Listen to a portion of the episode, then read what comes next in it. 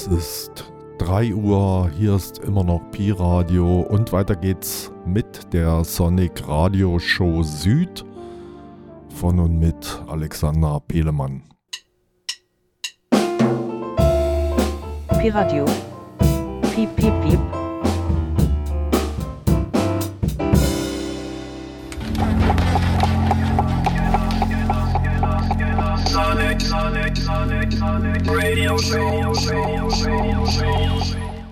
Ja, schönen guten Abend in der Sonic Radio Show. Heute ohne Alex, wie ihr vielleicht hört.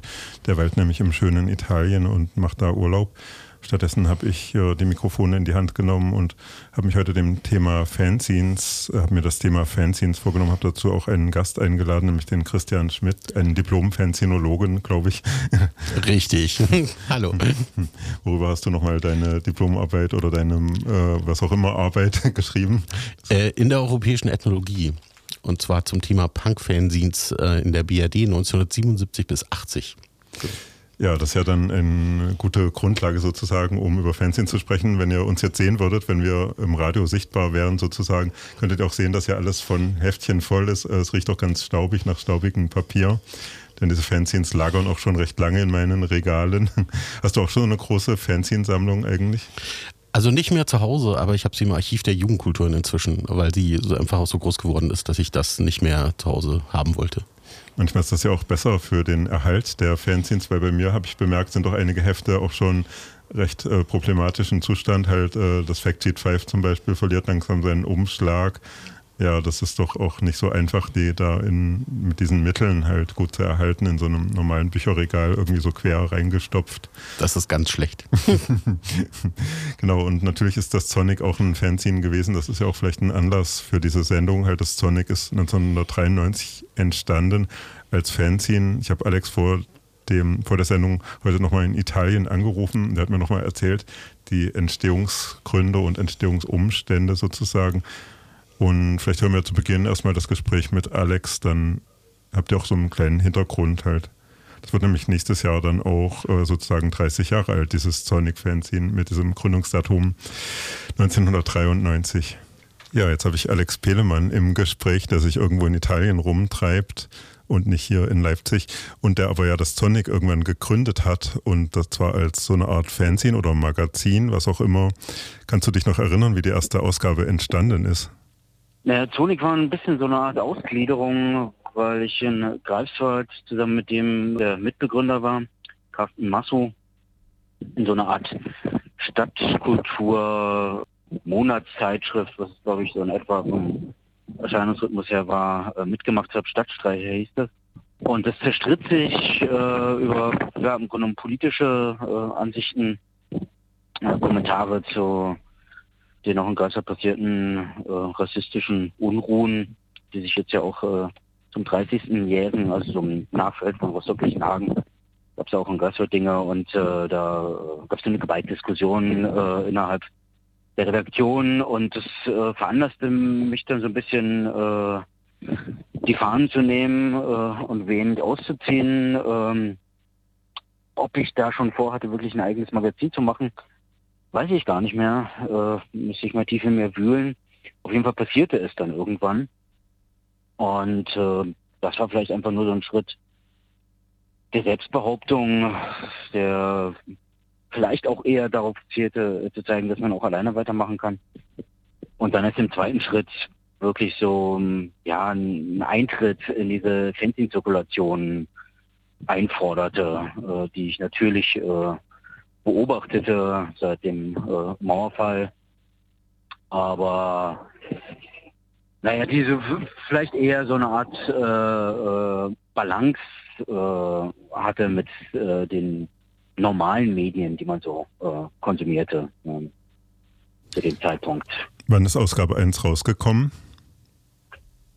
Irgendwann im Laufe von 1993, ähm, ich weiß es nicht mehr genau. Also das ist auf jeden Fall als Geburtsjahr festgelegt. Und ähm, alles andere ist noch ein bisschen im Nebel äh, der Vergangenheit. Vielleicht erstochern wir das im Jubiläumsjahr nächstes Jahr. Mal gucken. Warst du auch ein Fanzine-Leser eigentlich zu der Zeit dann schon? Also von anderen Fanzines sozusagen. Ja, ich habe, äh, ist man ist dann ja losgetigert und hat geguckt, äh, was gibt es so.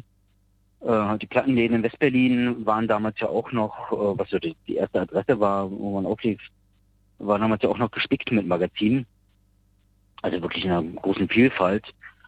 Und da habe ich dann auch so hineingepickt. Äh, ich kann mich noch erinnern, Warschauer war so ein äh, Kreuzberg-Punk-Fanzine, das ich ein paar Mal gekauft habe. Ähm, Tab so am Rande wahrgenommen, auch als ja, wesentliches Medium, ohne dass ich das sofort verstanden habe, was da alles so passiert. Und äh, was aber noch viel eher wichtig war, war äh, ja Message, die äh, ja 1990 dann an die Kiosk ging. Äh, dann ja irgendwie vielleicht ehemalige Fanzine, also ich weiß nicht, ob man Fanzine ist, sondern gleichzeitig im Zeitungsvertrieb äh, in der Zirkulation ist, aber das war in dieser Sondersituation äh, vielleicht auch gar nicht die Frage. Das war äh, eine Inspiration und das habe ich auch gelesen, bis es dann sich äh, vereinigt hat mit äh, der neuen Musikinformation so, so eine NMI-Adaption äh, für die DDR war. Und ähm, das habe ich im Grunde genommen bis zum Zusammenbruch verfolgt. Bis, ich glaube, 93 äh, hat es dann das äh, Erscheinen eingestellt. Und ab da wurde ich dann unter anderem Specs-Leser. Habe das immer mal so mit Fanzine ergänzt, aber das war eher so, dass, ja, wenn immer dann Sonic fertig war, äh, hat man den rausgeschickt hat dann andere Fans gekriegt. Das war natürlich auch Tradition, sich gegenseitig zu reviewen. Deswegen bekam man dann auch mal zwischendurch andere Fans, aber es war nicht so, dass ich äußerst regelmäßig irgendeinen verfolgt hätte. Vielleicht am regelmäßigsten äh, noch die Persona non grata aus Leipzig, weil sich da so der Zufluss ein bisschen verstetigte und da auch Dinge abgebildet wurden, die äh, mir auch näher waren, einfach von der Perspektive, als jetzt vielleicht in irgendeinem westdeutschen Fanzine. Ja. Weißt du noch, was in der ersten Ausgabe von Sonic drin war für Interviews oder Berichte? Ja, das weiß ich natürlich noch. Es war ja auch äh, keine besonders dicke Ausgabe. Also der äh, Triumphschlag war, denke ich mal, vor allen Dingen das Interview mit Leibach, das aber äh, vorher schon in diesem Magazin Stadtstreicher äh, publiziert worden war, das wir dann nochmal souverän mit rübergenommen haben.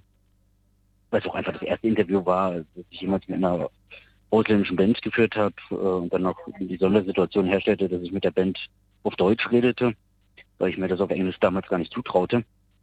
Was die Band unter Zugzwang setzte, das war also sehr skurril.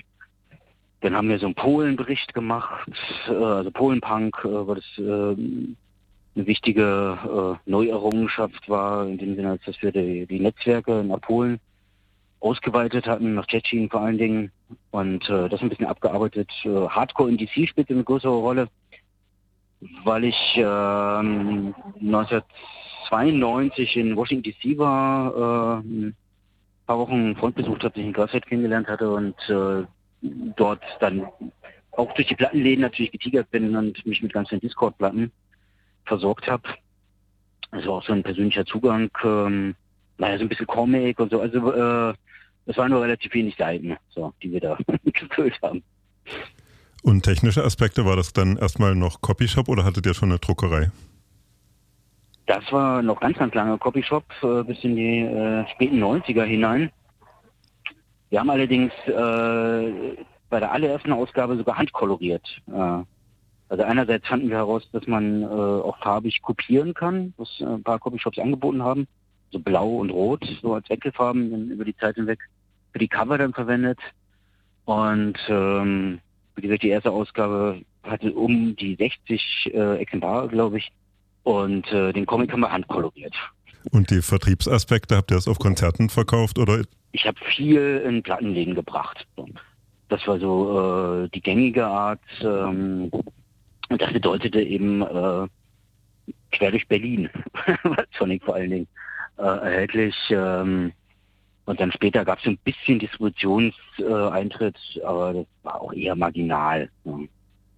Also wie, wie dann die Hälfte sich verteilt haben, ist mir im Rückblick auch ein bisschen ein Rätsel, weil irgendwann waren wir dann doch alle. Wahrscheinlich habe ich auch viel verschenkt. Hast du noch die verbreiteten Punkhefte Zapp und Trust oder sowas damals wahrgenommen oder war das dann doch musikalisch was anderes, was dich interessiert hat? Also habe ein bisschen, äh, aber ich habe mich zwar in, in so einem Schnellkurs hat man sich ja für alles Mögliche interessiert, um das nachzuholen. Äh, Hardcore spielte eine Rolle, aber das weitete sich dann auch ganz schnell auf, äh, weil immer wieder was Neues durchs Dorf jagte, was es aufzugreifen galt. Und äh, 93 haben wir dann auch angefangen äh, mit äh, diesem DJ-Team, das sich dann Alhaka Sound System nannte, so im allerweitesten Sinne Dub aufzulegen, also äh, so Onio Sound-artig, also alles, was irgendwie so auch gedubbt werden kann äh, in diesem weiten Spektrum. Und äh, das war so das, was ich dann ganz stark verfolgte. Das, äh, aber ich, ich war da gar nicht festgelegt. Insofern, äh, wie vielfältiger äh, die Magazine aufgestellt werden, umso eher entsprachen sie, glaube ich, auch mir und dem, was ich so versucht habe, äh, da als Welt zusammenzubasteln und zurechtzulegen. Ja, das war doch erstmal ein kleiner Einblick in die Welt der Fanzine, sozusagen anhand des Sonic. Ich bedanke mich sehr bei Alexander Pehlemann. Oder hast du noch abschließende Worte? Haben wir noch Dinge vergessen? Irgendwelche Highlights der Wir haben nächsten? garantiert Dinge vergessen, aber wir haben ja im nächsten Jahr äh, genug Zeit, das irgendwie auch unbegreifliche Jubiläum von 30 Jahren zu zelebrieren. Und äh, vielleicht tauchen da auch noch Erinnerungsfetzen auf. Ja. Ja, das Sonic, genau. Und dadurch habe ich auch einige großartige Gruppen kennengelernt, zum Beispiel AI Biros Bisacak aus dem damaligen Ungarn stammend und von denen hören wir jetzt erstmal Musik als kurze Unterbrechung. Danach geht es dann weiter. Uns wird auch ein ganz gegenwärtiges Fanzine-Ding vorgestellt, nämlich das Zine-Posium, das im September stattfinden wird, auch initiiert von Christian, der hier anwesend ist. Erstmal aber AI Bisacak.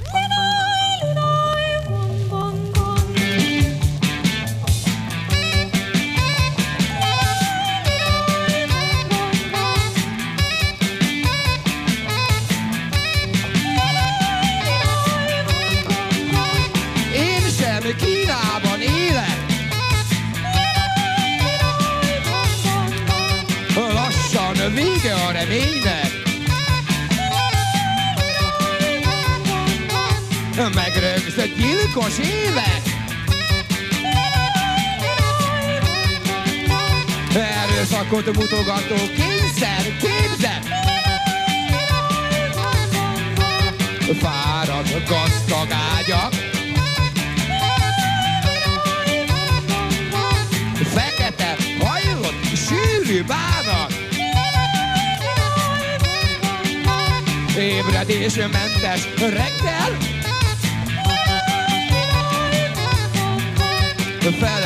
El engem csendben Bam,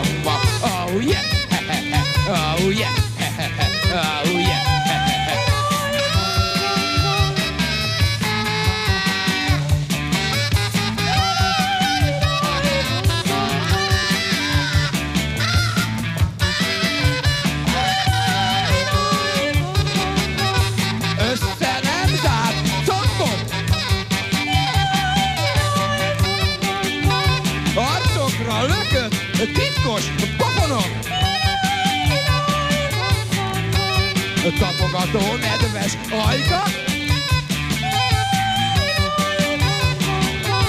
Torokban megfagyott huma a dallam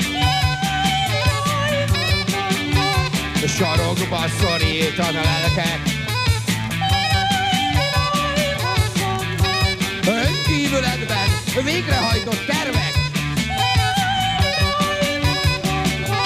Lináj, lináj, van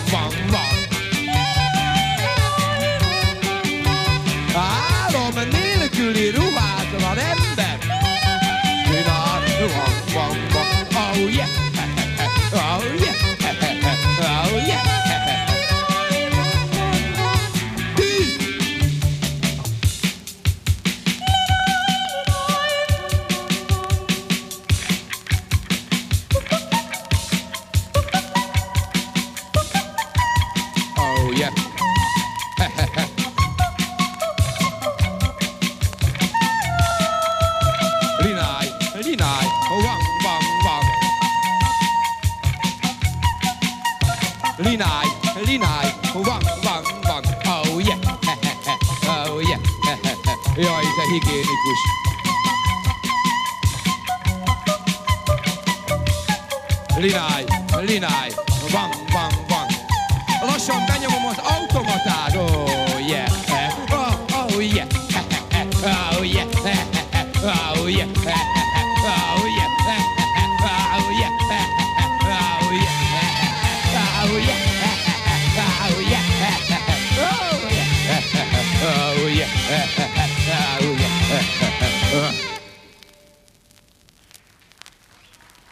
Ja, das ist auch schon zu Ende, aber Gott sei Dank wird noch geklatscht.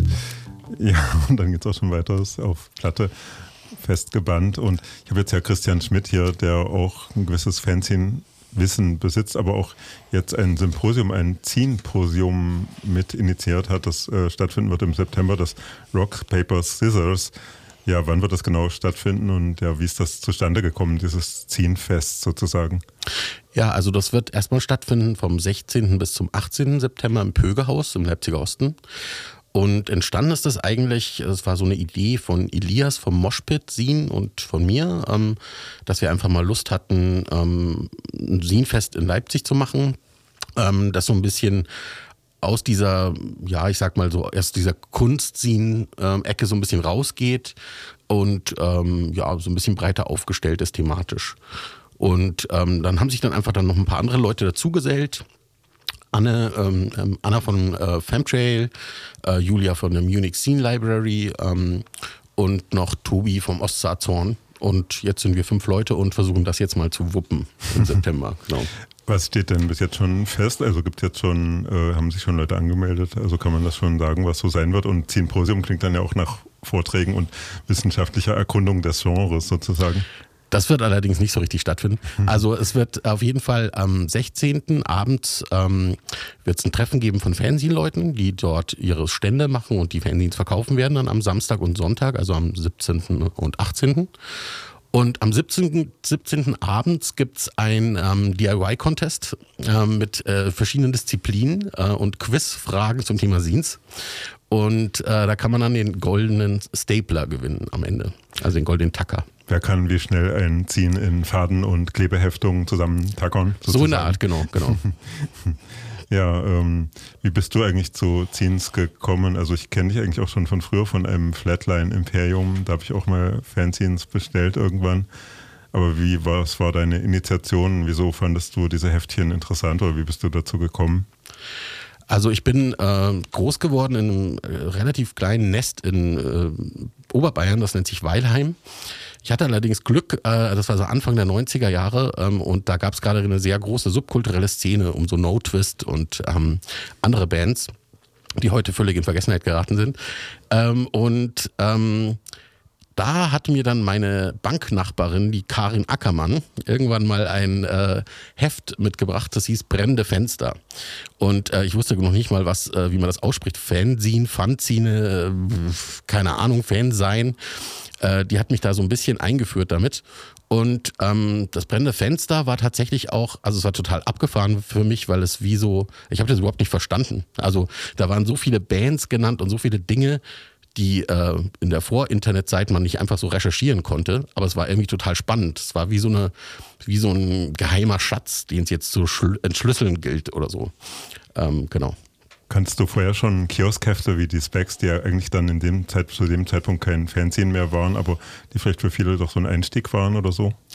Also Specs äh, erst später tatsächlich, weil da war ich zu dem Zeitpunkt, war ich glaube ich 15 oder so und habe erst so angefangen, mich für eigentlich so tiefer für Musik zu interessieren und ähm, da lief das eigentlich ziemlich parallel. Also sowohl äh, in diese Fanzine einzutauchen, in diese Fanzine-Welt, als auch zum Beispiel Specs und Visions gab es damals ja auch noch und so. Ähm, da mich so ein bisschen reinzulesen. Genau. Hat sich dann für dich auch irgendein Zugang ergeben? Also war das dann möglich, die Leute von Brennende Fenster kennenzulernen und vielleicht auch äh, selber, also vom Fanzine lesen sozusagen zum Fanzine machen zu gelangen? Also kennengelernt habe ich die nur eher so vom Weiten, vom Sehen, weil wir waren die Kleinen und die waren die Großen. Ähm, die waren alle irgendwie, ich glaube, drei, vier Jahre älter als wir und äh, das war dann so ein bisschen, wir waren so die Teenies ähm, und haben unsere schlechten Punkbands gemacht und so. Ähm, aber es war auf jeden Fall total inspirierend ähm, und ich habe angefangen dann tatsächlich mein eigenes Heft zu machen. Lustigerweise noch zusammen mit einem Techno-Fanzine ähm, namens äh, Rave Signal, das ich mit einem Sandkastenkollegen damals gemacht habe. Ähm, und äh, genau, und wir haben, ähm, also wir waren zwei Leute, Gredel, guter Freund von mir und ich, ähm, äh, wir haben dann das Signal Plus gemacht. Das war dann sozusagen äh, die Indie-Seite sozusagen von diesem Rave-Signal.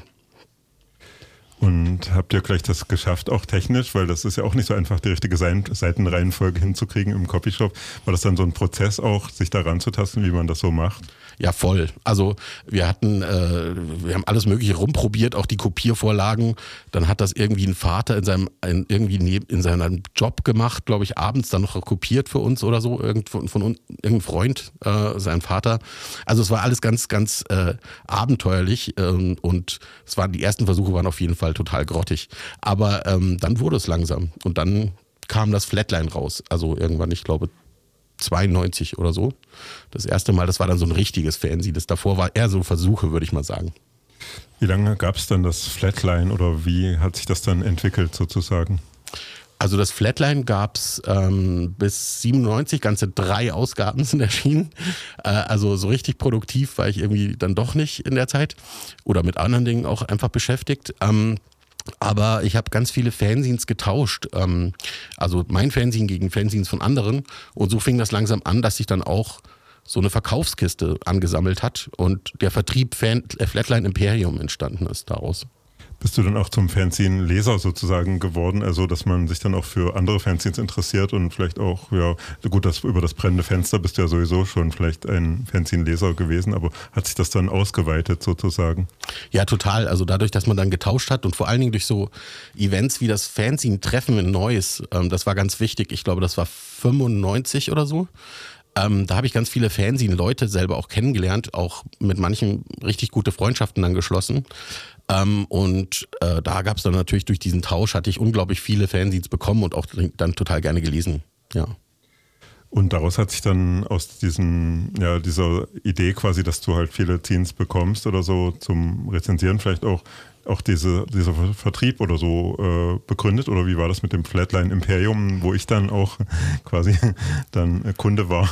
Genau, so war das dann. Also was weiß ich, man tauscht zehn Hefte von einem selbst gegen zehn Hefte von jemand anderem und die anderen muss man ja irgendwie loswerden. Man, was soll man zehn Hefte von einem Fernsehen haben? Ähm, und so fing das dann langsam an. Am Anfang waren noch ein paar Platten dabei, die ich dann noch mitverkauft habe. Aber die Platten, das wurde mir dann zu langweilig äh, auf Dauer. Ich wollte dann einfach vor allen Dingen die Fanzines verkaufen, weil das ist tatsächlich auch immer weniger geworden. Dann so ab den, ich sag mal so Mitte der 90er ähm, wurde es immer weniger, dass Fanzines zum Beispiel auf Konzerten verkauft wurden. Und das war mir dann deshalb auch wichtig. Also dann habe ich auch nicht nur, ähm, also als das Flatline selber nicht mehr gab, habe ich dann vor allen Dingen auch direkt äh, Scenes aus dem Ausland zum Beispiel bestellt und äh, in meinem Vertrieb verkauft. Also nicht mehr getauscht, sondern direkt angekauft. Das war ja dann vielleicht auch was Besonderes, dass man eben so weltweite Kontakte dann doch hatte. Und ich meine, dann gab es ja auch schon das Internet eigentlich, was ja die Zins zum Teil auch überflüssig gemacht hat. Aber trotzdem war das dann noch, die Zins waren für dich dann trotzdem noch was Wichtiges in der Zeit halt, weil vielleicht eine internationale Szene so einen Austausch auch ermöglicht haben? Ja, total. Also es war eher so ein, mm, ich sag mal, die Fanzines am Anfang, ähm, gerade so wie das brennende Fenster zum Beispiel, das hatte unglaublich viele Informationen, ähm, die so aus diesem Underground kamen. Die hast du gar nicht, gar nirgendwo anders bekommen. Jetzt kannst du die einfach im Internet schnell finden, ne, wenn du weißt, nach was du googeln musst.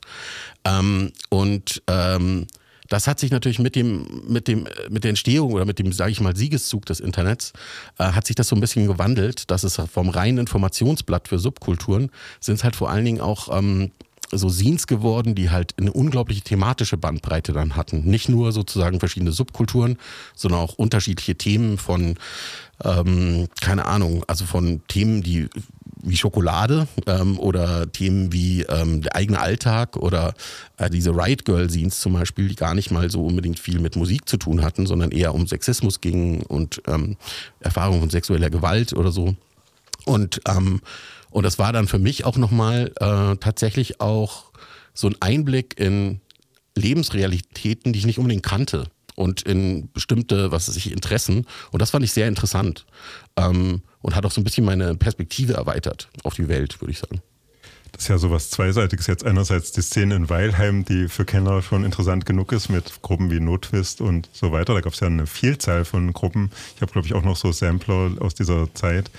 Und äh, da hast du auch Musik mitgebracht und ja, auch das brennende Fenster hat ja ein ziemlich breites Spektrum abgebildet. So, da waren sehr seltsame neuseeländische Underground-Musiker wie Peter Jeffries mit drin, aber auch ja eine ganze Vielzahl an Sachen. Vielleicht spielen wir jetzt mal nochmal Musik erstmal, um das nochmal zu illustrieren, diese Szene. Du hast da ähm, noch was rausgesucht. Was hast du da rausgesucht? Ähm, es ist ein Stück ähm, von der Band Village of Savunga, das heißt Can't Escape. Und zwar spielte auch gerade der Herausgeber vom Brennende Fenster ähm, Fanzine mit. Ja, das wird jetzt für uns in Gang gesetzt, dieser Schallplattenspieler mit dieser Schallplatte drauf und genau, das brennende Fenster auf jeden Fall, ja, drück auf Start, würde ich sagen.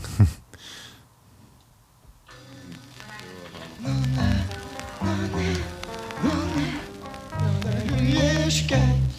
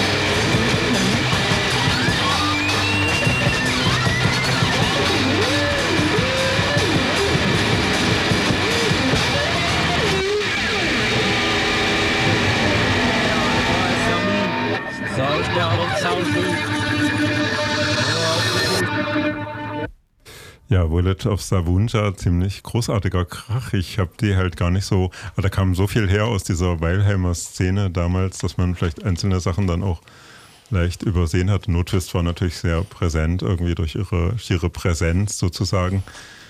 Und ja, du hast dich dann später auch quasi noch mehr mit Fanzines beschäftigt, also quasi auch wissenschaftlich sozusagen. Wie bist du dann dazu gekommen, eigentlich in diese Richtung zu gehen? Also ich habe dann, ich bin irgendwann ähm, nach Berlin gezogen, 2001 glaube ich war das. Und ähm, damals gab es den Vertrieb noch und ähm, ich habe dann irgendwann das Archiv der Jugendkultur in Berlin kennengelernt. Ähm, die haben eine sehr große Fanzinsammlung auch schon damals gehabt. Und ähm, ich habe dann bin da hingekommen und habe die Fanzines aus meinem Vertrieb sozusagen getauscht gegen Bücher aus deren ähm, Verlag. Und so begann es dann einfach, dass ich da auch ehrenamtlich gearbeitet habe und mich um die Fanzinsammlung so mitgekümmert habe. Und da tauchen dann natürlich auch einfach nochmal so, was weiß ich, gesch geschichtliche Fragen dazu auf oder historisch, geschichtswissenschaftliche Fragen auf. Und da ich ja Historiker auch bin und Kulturwissenschaftler, habe ich dann angefangen, mich auch ähm, ja, so kulturhistorisch damit so ein bisschen mehr zu beschäftigen. Und ähm, genau, habe dann ein paar Sachen veröffentlicht zu dem Thema und bin dann halt eben auch zu meiner Magisterarbeit dann gekommen über frühe Punk-Fanzines. Genau. Wie gut ist das Archiv der Jugendkulturen da eigentlich sortiert? Also man, ich habe jetzt auch so äh, historische Fanzines mir nochmal versucht auf dem, im Internet sozusagen zu besorgen. Also Ostrich zum Beispiel aus Düsseldorf. Das sind Fanzines aus dem Jahr 1977, als wahrscheinlich noch niemand eben Fanzines gesammelt hat. Hat das Archiv der Jugendkulturen da noch Originale dann von diesen sehr frühen Punk-Fanzines, die dann? Zum Teil ja. Also wir haben auch ähm, zum Teil sogar die Kopiervorlagen noch äh, von alten Heften. Also jetzt nicht die ur-uralten, sage ich jetzt mal. Aber zum Beispiel zu Franz Bielmeier vom Ostrich ähm, haben wir eigentlich oder hatte ich einen ganz guten Bezug ähm, äh, gehabt. Den habe ich auch mal kennengelernt und interviewt und ähm, nett, echt netter Typ. Und ähm, und dadurch äh, sozusagen durch diese Beziehung haben wir, sind wir halt an Hefte rangekommen, wo man normalerweise gar nicht, gar nicht mehr so einfach rankommt. Ähm, und wenn wir sozusagen nicht mehr die Originale bekommen haben, dann haben wir wenigstens versucht, Kopien davon zu bekommen. Genau. Habt ihr dann noch gleich quasi äh, die wissenschaftliche Erforschung einen Schritt weitergeführt und auch Leute wie Franz Bielmeier auch interviewt und noch versucht, tiefer einzutauchen in die Geschichte sozusagen dieser Hefte oder war das dann möglich? Also ja, wir haben auch äh, Projekte gemacht im Archiv der Jugendkulturen, die sich wirklich wissenschaftlich damit beschäftigt haben. Und in dem Rahmen haben wir vor allen Dingen auch geguckt, ähm, wie kommen die Hefte vor allen Dingen ins Archiv der Jugendkulturen? Also welchen Weg nehmen die so? Ähm, es gibt schon Leute, die davor zum Beispiel sammeln, ähm, zu Hause haben, wie du zum Beispiel, äh, in deinem Regal oder unterm Bett. Ähm, und, äh, und irgendwie konnten die ja nicht die einfach wegschmeißen. Also offenbar gibt es ja schon so einen Grund, warum man die behält. Ähm, und ähm, das fanden wir erstmal ganz interessant. Und natürlich haben wir Interviews dann eben auch, also weil sich das überschneidet, Fernsehmacher und Fernsehsammler sozusagen oder Sammlerinnen ähm, ähm, haben wir dann auch Interviews mit denen geführt. Ja. Was waren so diese frühen Fanzines? Also liege ich da richtig, wenn ich sage, also 1977 gab es dann durch Punk auch so eine Bewegung, wo eben das, was aus London kam, da Sniff Klo in London da kopiert wurde und auch ein bisschen versucht wurde, da sowas ähnliches zu machen einfach. Ist das so und war das dann in verschiedenen Städten und in was für Städten war das dann äh, sichtbar, diese Fanzine-Kultur? Also ähm, das ist ein bisschen unterschiedlich. Zum Beispiel, äh, als ich mit Franz Bielmeier gesprochen habe vom Ostrich, äh, da war es zum Beispiel so, ähm, die hatten eigentlich gar keine Vorlage, was Fanzines angeht. Die hatten eher sich orientiert an spanischen Musikzeitschriften aus dieser Zeit. Hm. Aber was ich ganz spannend fand. Und am Mad natürlich. Also das war immer, immer sozusagen... Hatte auch spanische Wurzeln. ja, genau. Fall, ja. ja, ja. Also und vor allen Dingen völlig obskure. Ja. Und es ist ja auch krass, also diese, äh, die ersten Ausgaben sind ja wirklich auch, was weiß ich, irgendwie so heftige Judenwitze drin und solche Dinge. Also mhm. wirklich politisch überhaupt nicht äh, ähm, korrekt sozusagen. Aber die haben halt auch sehr gespielt mit diesem Image, wie das halt in, zu der damaligen Zeit war.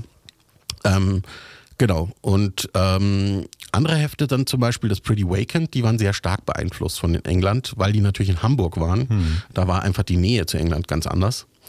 Ähm, ja. In Berlin gab es, glaube ich, auch so ein bisschen was, aber das war genau. schon weiter weg, dann natürlich auch hinter ja, dieser DDR sozusagen, die dann noch dazwischen lag.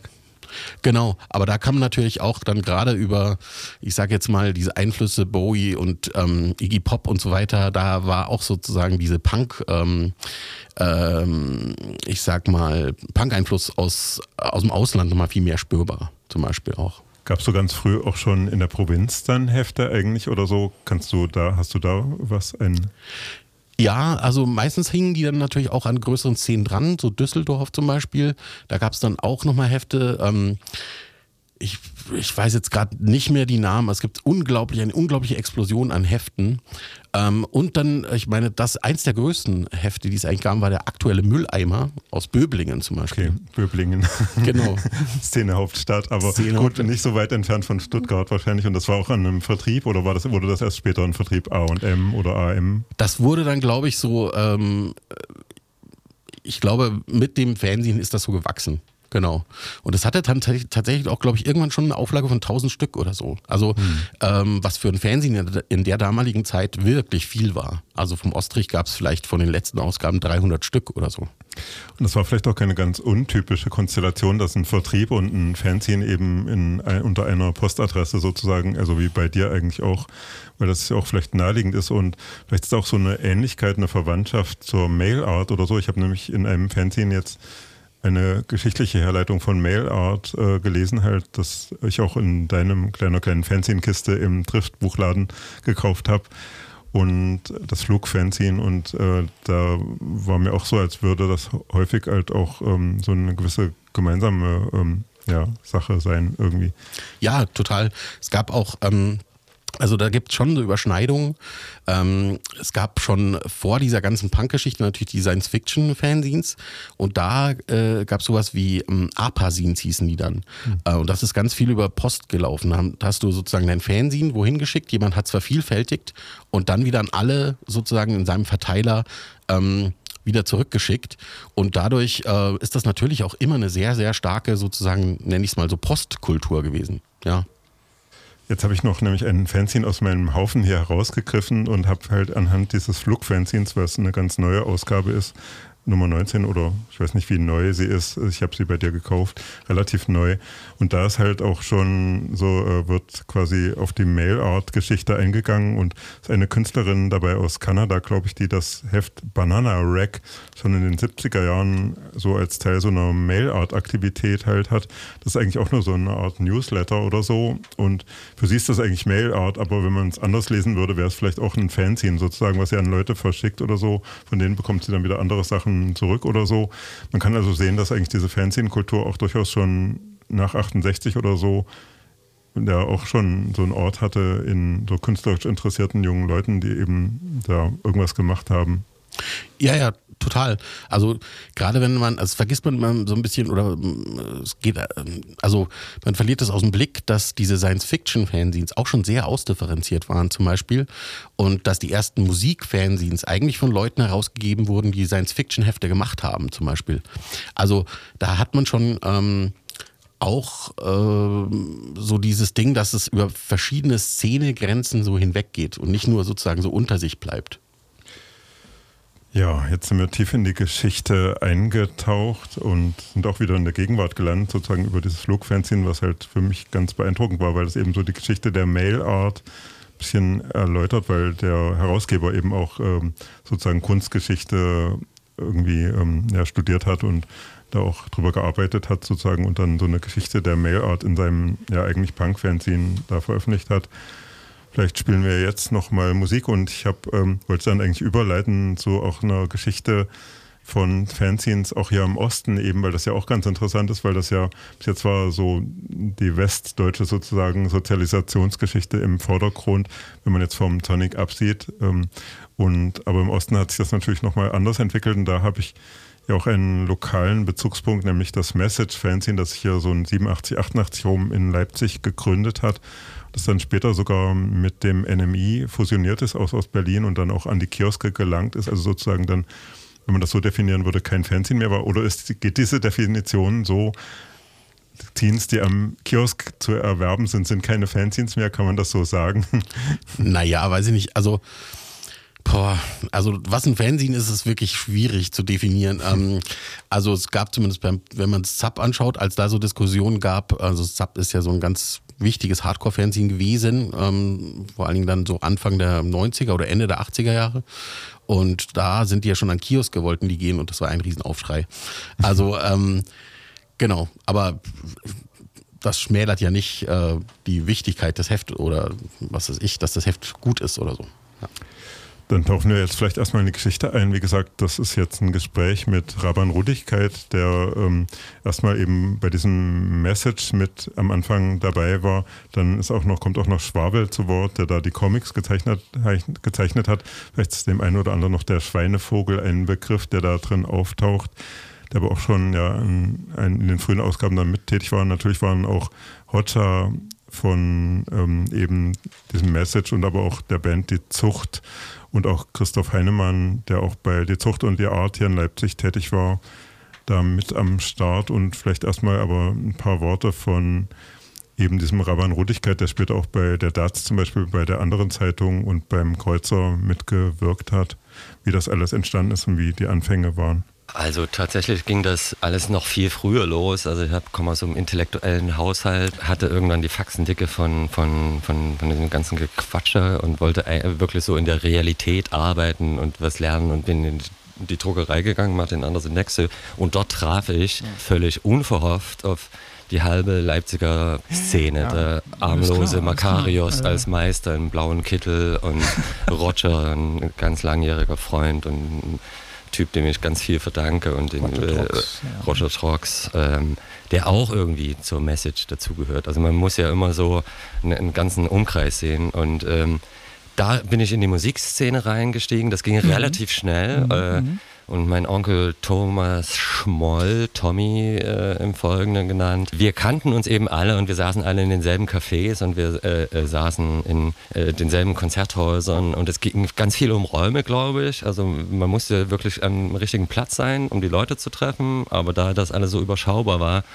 äh, äh, ließ es sich kaum vermeiden, dass man irgendwen immer irgendwie getroffen hat und wir haben das ja vorhin schon kurz äh, erwähnt, die einzige Ressource, die die DDR zur Genüge hatte, war die Zeit. Und, äh, Das ist richtig, ja, genau. Wir, genau, genau. ja, wir haben da. wirklich, glaube ich, um das nicht so zu verklären oder so, ich glaube, wir haben ganz viel aus Langeweile getan und weil es ging, weil wir die Möglichkeiten hatten. Es Also, gab und, und also äh, daran Die erinnere ich Langeweile mich. zu füllen war Ja. eine, ein Magazin. Ja. Also ist das doch schon recht Ja, oder? das war schon maßgeblich von, von Tommy gesteuert und äh, initiiert. Der wollte schon immer so sein, sein Hass-Liebesobjekt Specs irgendwie Mhm. korrespondierend begleiten, sozusagen auf, dem, auf der ostdeutschen Hälfte. Und ähm, das äh, spürt man natürlich an gewissen äh, Rubrikentiteln, die es da gibt und so weiter. Aber äh, ja, da, da, da, das, das war dann schon mehr als nur äh, äh, Freizeitbeschäftigung. Da ging es dann schon um ein bisschen um Sendungsbewusstsein. Waren das überhaupt deine ersten Comics, die du bei der Message gemacht hast? Ja, alles, alles nur, weil es kein klar. anderer gemacht hat. Ach so, das- also praktisch, so wie früher jemand anfing Keyboard zu spielen, Ja. weil er eins hatte, Ja. ist jemand zum Comic, weil, Ja. weil es Ja. sonst keiner Ja. gemacht hat. Ja, war, also äh, ich kann mich nicht erinnern, das äh, bewusst gesucht zu Die haben. Specs war ja dann doch ein richtiges Druckerzeugen, Ja, sag ich mal, ja, und nicht ja. jetzt so ein Komplett-Comic. Ja, Ich meine, wir haben ja. Das ja ein paar Jahre durchgezogen in diesem Stil. Äh, wie kam es dazu? Also, sagen, okay, lass uns das so machen. Na, Okay, wir, wir haben, gesagt, äh, wie so oft, man macht ein, ein Heft. Das erste Heft war ja ähm, äh, äh, am Rande der Lesbarkeit. Das war dieses doppelbelichtete Fotozeug, Papier, was ja. ganz äh, grauenvoll. Da wird, Mhm, Damit würdest du heute deine Katze nicht erschlagen. Aber das wurde eben damals in der Auflage, ich weiß nicht, schwärme 25, immer davon. 25 oder Nee, war schon 50 ein bisschen- Stück. genau. Mhm. Und tatsächlich war das dann irgendwie Talk of Town. Und Mhm. äh, dann musste die zweite Nummer einfach her, weil sie, sie gebraucht wurde sozusagen. Und Und dieses Zusammentreffen von den Leuten, die es gemacht haben, war doch, äh, also da war auch eine hohe Zufallskomponente letzten Endes mit dabei. Das, das weiß ich nicht. Wenn man an Zufall glaubt, dann, dann vielleicht. Ich, ich denke ja schon, dass das nicht alles Zufall Okay, war. Die okay. Orte waren nicht zufällig. Die, richtig, ja, die, wo man die, sich getroffen hat. Die Kulturen waren nicht zufällig. Das waren Mhm. schon Leute mit denselben Sehnsüchten, äh, Sorgen, Wünschen, äh, die man eben äh, man wusste, man muss sie selbst äh, befriedigen. Das ging nicht, dass man wartete, bis man konsumieren konnte, weil es gab nichts zu konsumieren. Also musste man das Produkt sozusagen selber Genau, herstellen. genau. Und das Produkt war entweder ein Fansign oder ein Poster oder, Oder ne- Musik. oder Musik oder also sich in was auch immer. Form Ja, zu artikulieren. genau. Das war Genau. sozusagen das Grundbedürfnis, was Ja, alle geeint genau. hat. Und äh, Genau.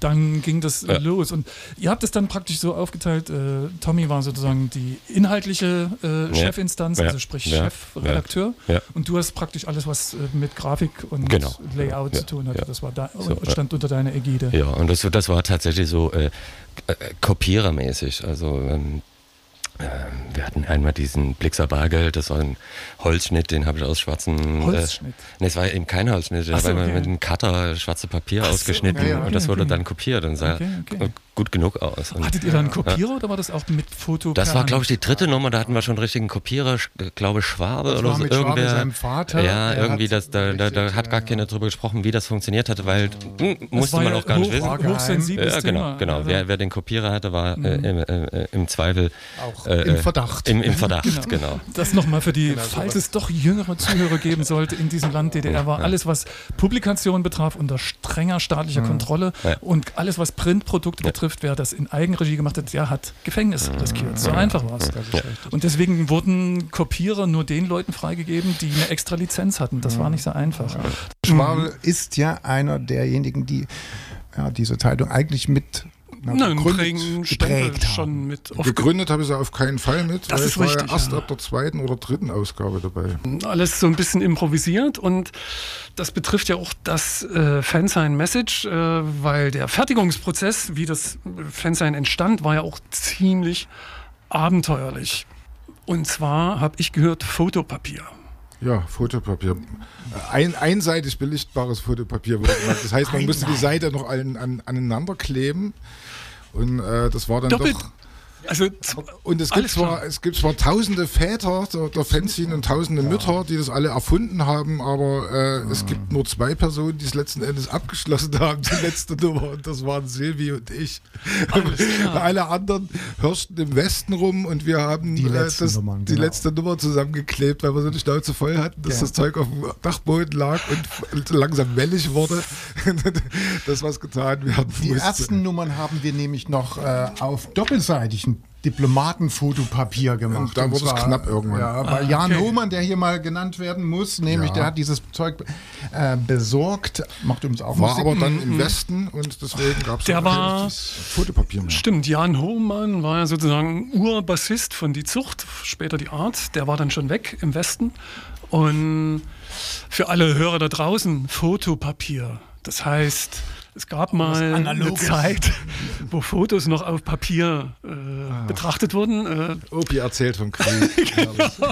Splitterwandert. Egal. Komm, wir haben die, die Lampe oben zur Belichtung eingedreht, immer bis drei gezählt, drei Sekunden. Ja, eins, zwei, drei, nächstes Blatt. Und jetzt stell dir vor, das waren hier acht solche Blätter, äh, mal 70 Auflage. Das, Das erklärt die das- kleine Ach, Auflage was sag irgendwo, ich dir? weil da war. Man durfte sie ja auch nicht draußen liegen lassen, weil die dann meistens nachbelichtet haben. Irgendwann Genau. war es einfach nicht mehr lesbar. Das war natürlich gleichzeitig Kopierschutz. Worum ging es eigentlich in dem Ding, sag mal? Wieso hast du dich daran beteiligt als Comiczeichner? Also ich habe natürlich leidenschaftlich die Specs gehasst, äh, wie wir alle. Äh, natürlich äh, war das so eine Hassliebe, weil das war natürlich etwas Unerreichbares und ich glaube, dass äh, Schmoll auch sowas wollte, nur eben mit eigenen Inhalten füllen und letzten Endes haben wir uns tatsächlich an diesem einen Medium abgearbeitet und äh, geguckt, äh, wie, wie machen die das, was machen die da und dann versucht das auf äh, unsere eigene ähm, kleine Leipziger äh, Welt. Lei- ne, nicht nur Leipzig, Nee, war, nee, war, stimmt, ja, war ja, ja schon richtig. äh, äh, überregional die ges gesamte DDR. Richtig, also, richtig. Ich mich ja durchaus mit zu den Punks. also, insofern Äh, ähm, hatte ich da auch immer ein, tatsächlich ein ambivalentes Verhältnis dazu, weil äh, ich habe es gern gemacht, aber ähm, bei vielen Inhalten da äh, dachte ich auch, um, um lieber Himmel. Also klar, das wurde dann durch Personen dann noch getoppt, das war dann alles noch tausendmal schlauer. Äh, Ja, und auf der anderen Seite gab es dann Reaktionen und das letzte, ich weiß nicht, ob ihr euch da noch im Sinn, das Ja. ist auch so ein kleines äh, Magazin. Ähm, ja, äh, Fanny hat ja auch erzählt, dass ein Autor, der sich ja äh, Friedrich Friedrichsen genannt hat. Und zwar Welch Zufall. äh, Und äh, ja, genau, aber nicht aus Bewunderung, sondern ja. Verachtung. Es war Verachtung, wie er uns gesagt hat. Naja. Äh, Aber generell hat er ja auch gesagt, dass es ihm viel mehr Spaß gemacht hat, Dinge zu zerreißen und arrogant niederzumetzeln. kaputt machen kann, kann man gut. Das Macht ist, Spaß, höchstwahrscheinlich auch. Und, und das Schlimmste war für ihn, Dinge zu loben. Das, äh, weil A, äh, das Eingeständnis, was gut zu finden, aber auch das Handwerkliche, hat er auch gesagt, das ist alles nicht so einfach zu loben, ohne in, wie hat er das gesagt, Speichelleckerei zu verfallen.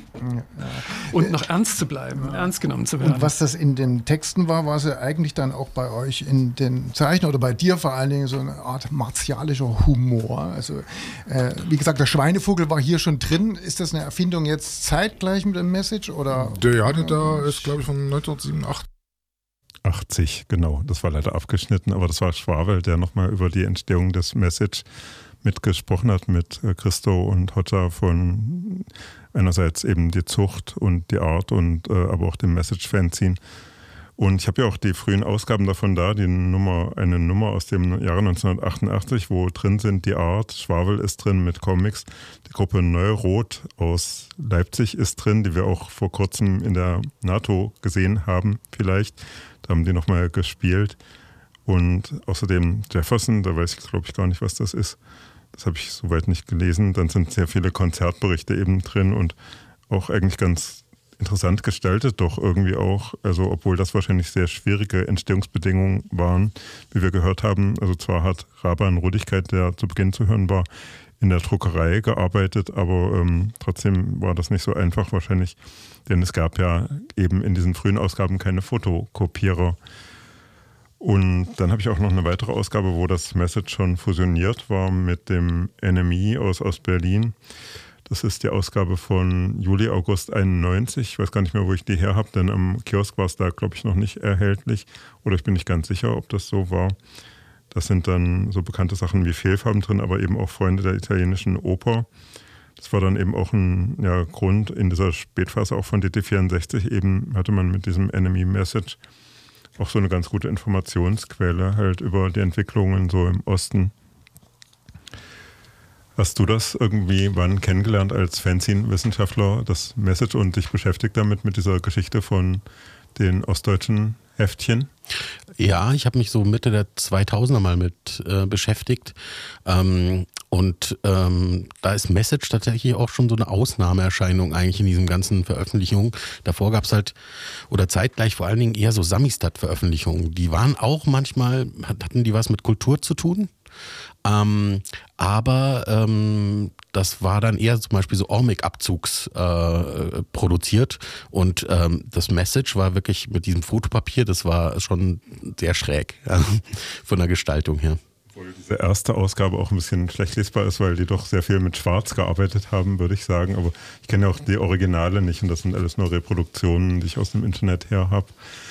Hast du mal so Originale von diesen Heften? Gibt es sowas im Archiv genau. der Jugendkulturen? Im Archiv irgendwo? der Jugendkulturen haben wir keine Originale, ähm, aber ich habe ähm, von den Herausgebern von Wir wollen immer artig sein, ähm, da habe ich mal so ein Original gesehen. Und das war halt völlig gewellt auch. Das merkte, merkte man dann schon, dass das irgendwie äh, natürlich in diese ganze Entwicklerflüssigkeit musste und dann auch musste es halt trocknen und dann ist es gewellt und dann irgendwie wurde es zweifach, äh, also dann, das war so ein einfaches Fotopapier, das musste also hinten zusammengeklebt werden, damit es eine Heftform überhaupt gab. ähm, und äh, das war schon echt abenteuerlich. Ähm, aber man konnte es gut lesen, also immer noch. Aber es sah schon gut aus. Genau, und dieses Message-Fanzine hat ja auch so einen gewissen Hintergrund. Einige der Teile der Berichtenden aus der Message waren eben bei diesen Bands, die Zucht, die Art oder Mad Affair zum Beispiel auch tätig, was sich auch in den Inhalten so ein bisschen wiedergespiegelt hat. Deswegen spielen wir jetzt als Referenz und auch als Dank an Sie dafür, dass wir diese Interviews jetzt auch reproduzieren konnten, nochmal ein Stück von die Art, nämlich das Stück One, das wir auch aus dem Internet haben.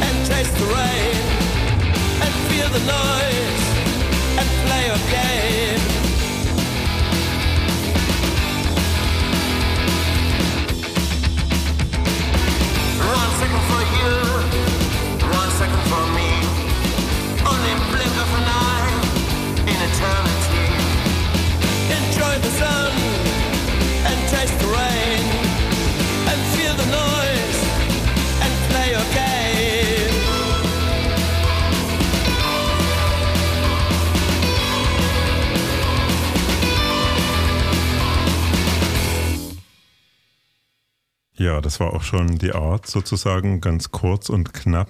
Und wir machen jetzt aber da weiter, wo wir gerade waren, mit Leipzig weiter. Da gab es dann natürlich noch viele andere Hefte, das Persona non grata, das es so ab 1990, glaube ich, gab. Es gab natürlich auch im ja, diesem politischen Bereich sozusagen noch Hefte, das Klarofix zum Beispiel oder Krise im Aufbruch gab es auch noch. Das war auch von Schwabel und anderen, glaube ich, initiiert. Und eben wahrscheinlich noch mehr Dinge, die vielleicht irgendwo auch verschollen sind. Du hast jetzt aber auch noch Sachen aus der näheren Gegenwart herausgesucht. Was hast du da? Genau, ich habe ähm, eins, das ist jetzt, ich würde mal sagen, so zwei, drei Jahre alt, also vor der Pandemie schon rausgekommen. Das nennt sich Klops. Das wurde von einer Grit aus Leipzig gemacht und ähm, ich glaube, es gab drei Ausgaben bislang. Und das Schöne ist, das werden eigentlich nur so ähm, feministische ähm, Bands vorgestellt oder Bands, die sozusagen einen feministischen Anspruch haben.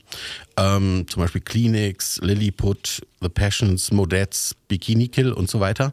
Und ganz kurz eigentlich nur. Also so kurze Vorstellung und man hat so ein, so ein Sammelsurium wie so ein Poesiealbum von diesen Bands. Und eine Band ist zum Beispiel Team Drash, die äh, auch mich damals beim Fernsehen machen sehr, sehr, sehr ähm, inspiriert hatten. Und ähm, genau, und von denen würde ich einfach mal vielleicht einfach ein Stück spielen. Genau, das wäre doch perfekt. Ja, also Team Trash haben mich auch natürlich sehr beeinflusst und also ja, vielleicht spielen wir jetzt einfach das Stück von Team Trash. Achso, ich muss noch anmachen. Ja, das ist kompliziert, hier sind so viele Knöpfe. What I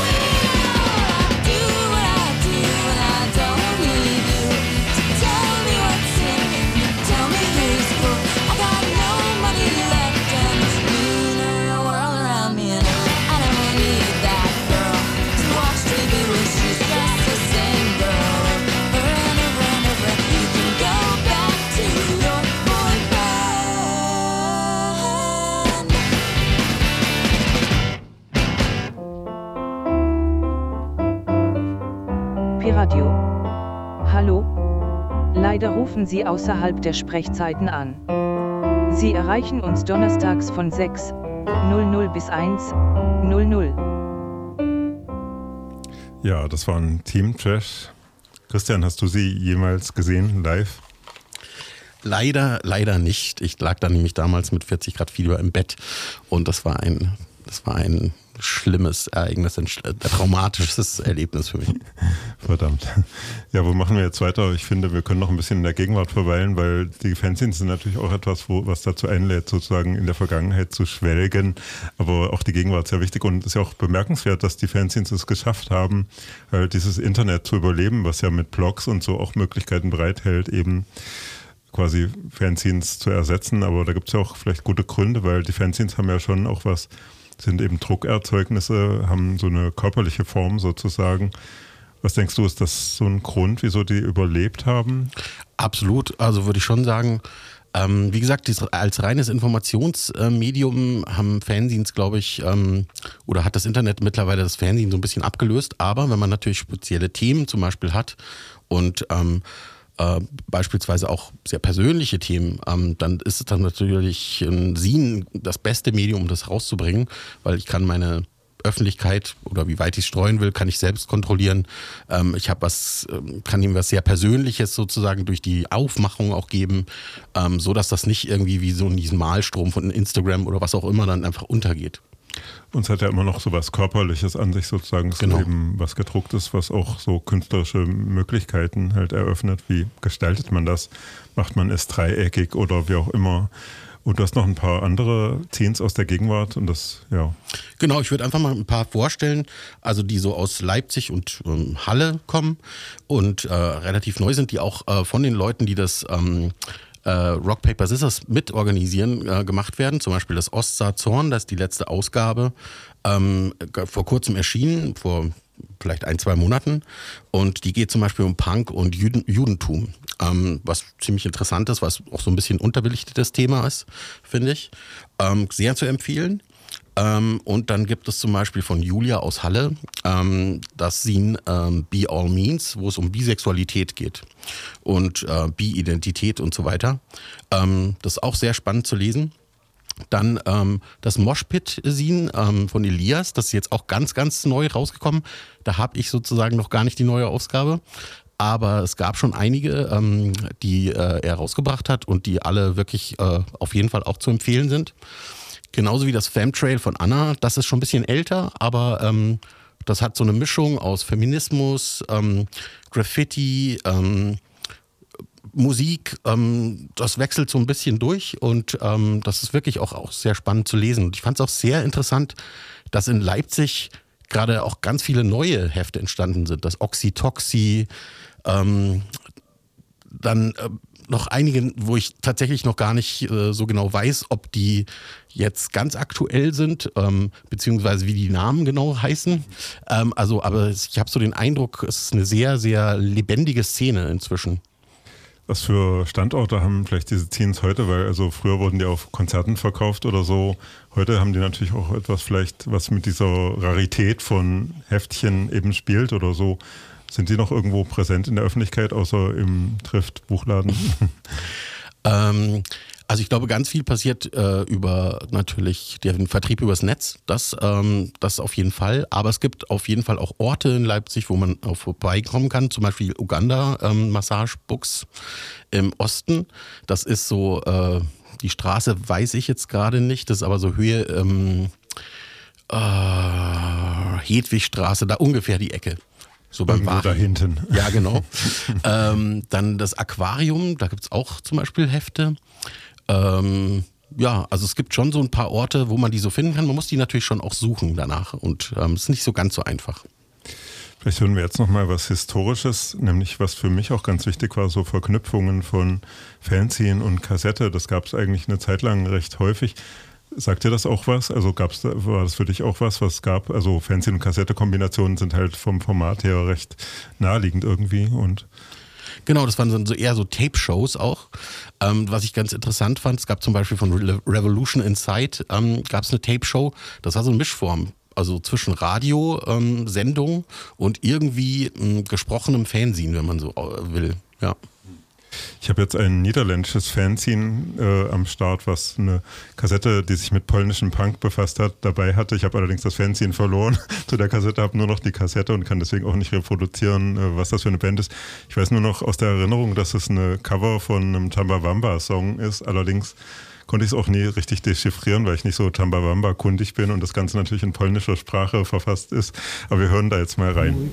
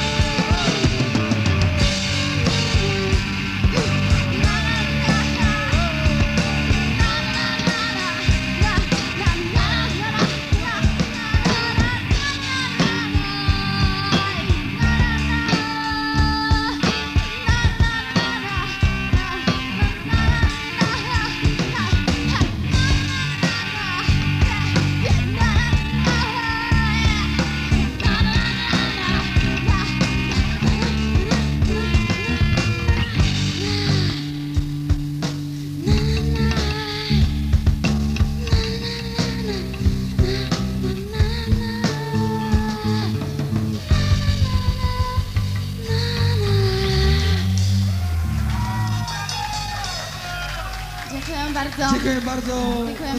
Ja, es war eine Live-Aufnahme von einer Gruppe, die ich leider nicht kenne, aber das gehört natürlich auch vielleicht dazu. Die Obskurität gehört zu den Fanzines. Ja, wo machen wir weiter? Vielleicht nochmal bei Sachen, die in der Gegenwart noch wichtig sind. Wir hatten jetzt so Leipzig ein bisschen.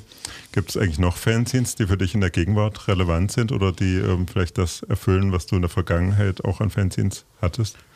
Also es gibt ein Fanzine, ähm, das eigentlich äh, vielleicht Vergangenheit und Zukunft oder, oder Gegenwart äh, ganz gut äh, den Bogen spannt, nämlich das ähm, äh, Comet Bus, ähm, das 1981 das erste Mal rausgegeben worden ist von Aaron ähm, aus den USA und ähm, das bis heute herausgegeben wird. Und ich bis heute richtig gut finde. Also das ist eigentlich ein bisschen weggegangen vom klassischen Fanzine, würde ich sagen. Geht jetzt fast schon so in Richtung Literatur, kann man sagen. Ähm, und ähm, ist aber immer ganz sweet geschrieben und ähm, wirklich auch spannend und ähm, auf jeden Fall echt zu empfehlen. Comet Wann, Bus. wann ist das Comet Bus entstanden? 81, glaube ich. 81, Wahnsinn. Das ist natürlich ein Wahnsinn. Das auch, bringt uns auf ein Thema, vielleicht Fanzines, die durchgehalten haben, sozusagen das Maximum Rock'n'Roll. Die Urmutter aller Fanzines ist eingegangen irgendwann oder ins Internet abgewandert. Sie existiert ja noch, aber existiert nur als Internet-Fanzine. Ja, leider. Und ähm, aber es gibt auch noch Hefte, die noch auch so lange durchgehalten haben. Also fallen dir noch mehr ein, die so lange Zeit seit den 80er Jahren durchgehalten haben?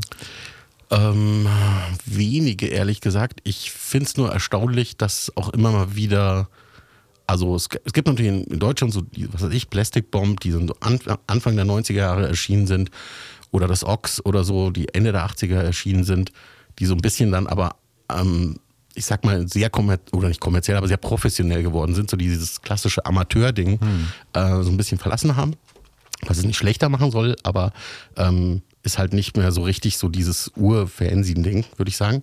Hm. Ähm, und was ich sehr lustig finde, ist, dass es halt so Sachen wie Zapp äh, plötzlich wieder gab. Also ähm, was echt erstaunlich Ausdrücklich auch nicht im Internet. Also wie fandest du dieses, diesen Versuch? Also es war ein bisschen unglücklich mit dem Zap, das ist gerade in dieser Corona-Zeit dann wiedergekommen als monatliches oder nee, mehrmonatliches Heft, dann ist es alle zwei Monate oder so erschienen. Aber hatten natürlich auch nicht mehr diese Präsenz von früher, als so das einzige Medium war, was so über Hardcore und Punk so berichtet hat, oder? Wie hast du das empfunden?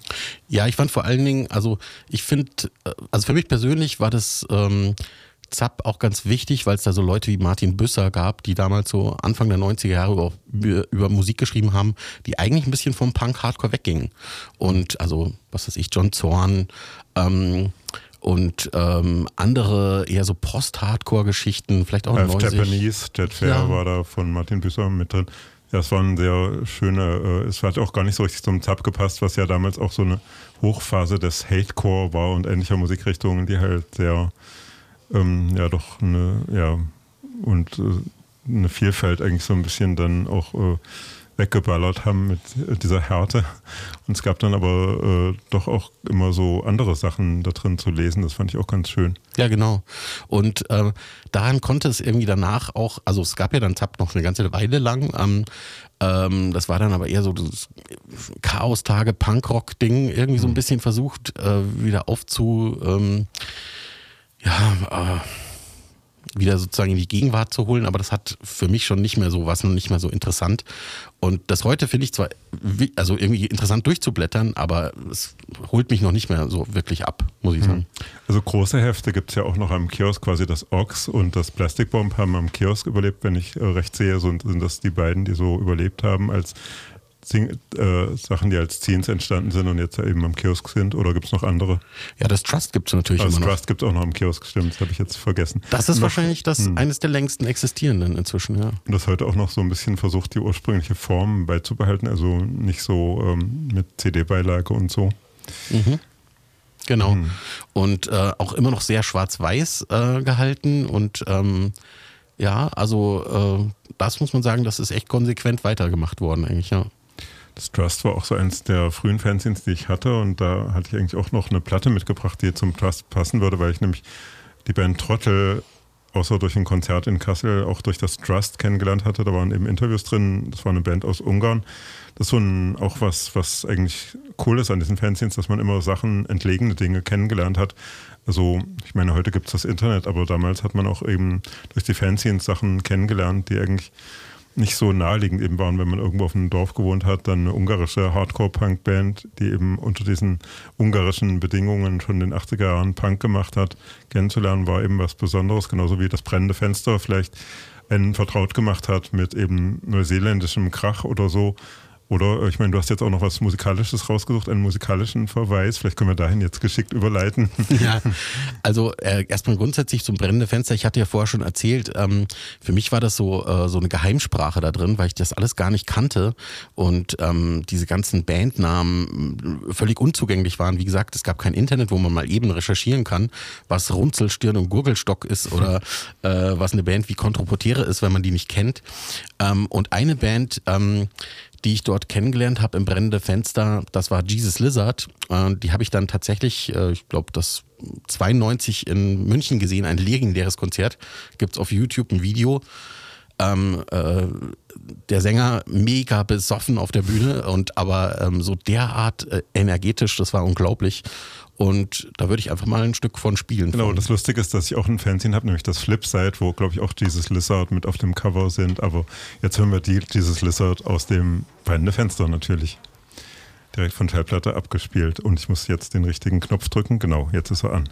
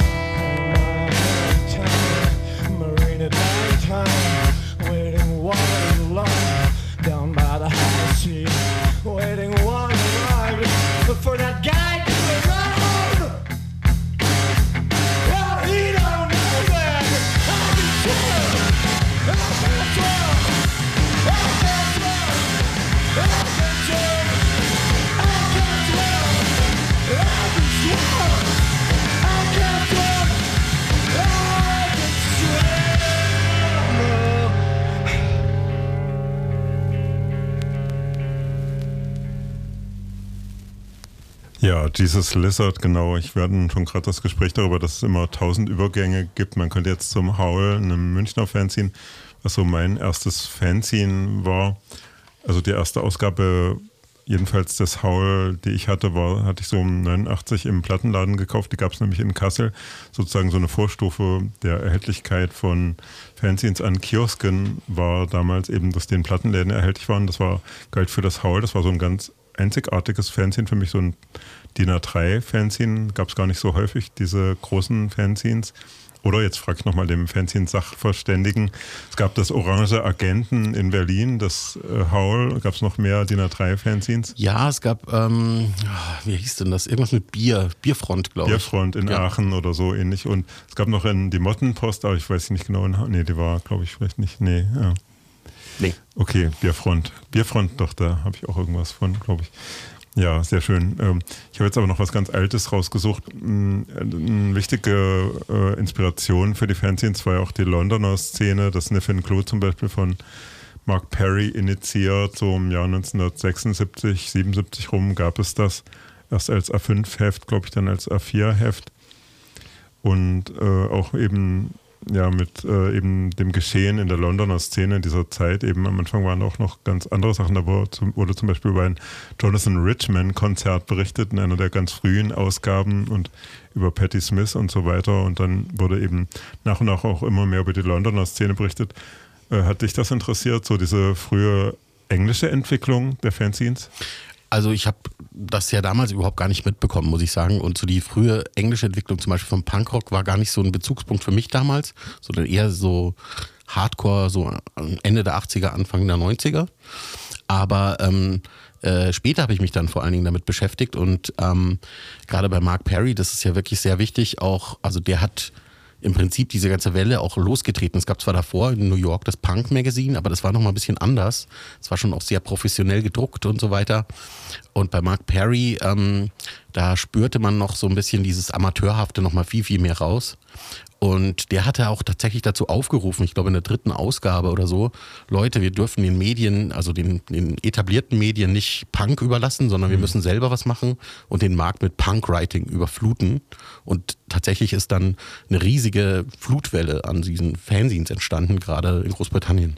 Im Sniffing Clue waren dann auch früher Fanzine-Reviews drin. Da sind dann, glaube ich, auch Hefte in Schottland zum Beispiel entstanden und äh, die wurden dann Mark Perry beim Sniffing Clue zugesandt und der hat dann die rezensiert. Da auch eine ganz interessante Entwicklung, weil das ja auch bedeutend war, eben diese ähm, Idee eben, dass die Fanzines sich gegenseitig bekannt machen sozusagen. Also das fand ich auch ganz schön dann, weil man dann auch über obskure Hefte in Heften, da gibt es ja auch dann quasi Fanzine, Fanzines wie das Factsheet 5, so ein US-amerikanisches Ding, was eben ganz viele Fanzines einfach nur rezensiert. Also ein Fanzine, was sozusagen nur da ist, nicht um Musikbands zu, abzufeiern, sondern eben um andere Fanzines abzufeiern.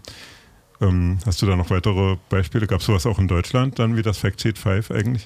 Es gab so äh, Sachen, an einem war ich zum Beispiel mitbeteiligt, auch das hieß Scene Scene, also da haben so Leute Anfang der 2000er sowas äh, ähnliches wie Fact Check 5 gemacht. Ähm, das war so eine Gruppe von vielleicht acht bis zehn Leuten, die halt Fanzine Reviews geschrieben haben, aber Interviews auch gemacht haben, zum Beispiel unter anderem mit Aaron vom Comet Bus. Ähm, und ähm, das hielt sich allerdings nicht lange durch, weil es war einfach schwierig, das zu organisieren, äh, neben den ganzen anderen Sachen, die wir so gemacht haben. Aber äh, ich glaube, drei Ausgaben oder so sind erschienen und es gibt auf jeden Fall auch viel im Netz dazu. Also Podcasts gibt es inzwischen zu Scenes, ähm, genauso wie zum Beispiel auf YouTube einzelne Videos, also einzelne Kanäle gibt, wo Scenes vorgestellt werden oder so. Ja. Ja, ich habe da auch noch ein englisches Fanzine, Bypass hieß das, was auch so ein Ziehen-Ziehen war, irgendwie in den 90er Jahren. Aber wichtig war, glaube ich, auch die Rolle, die die Specs da gespielt hat als Vermittlerin für die Scenes, denn da waren auch immer Ziehen-Kritiken drin.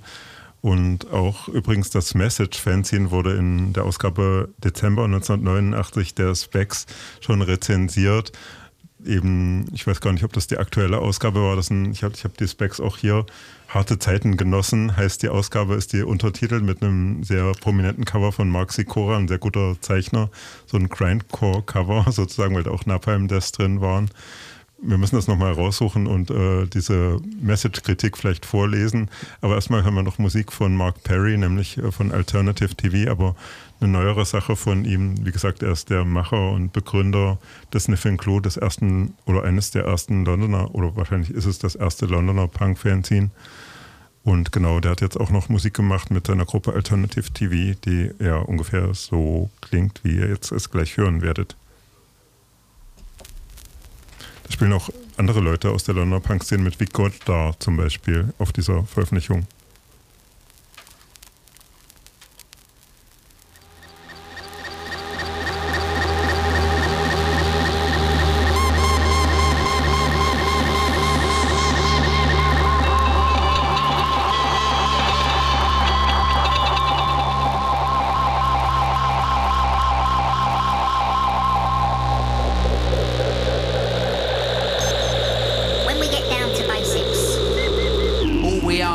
Flesh, blood, and bone.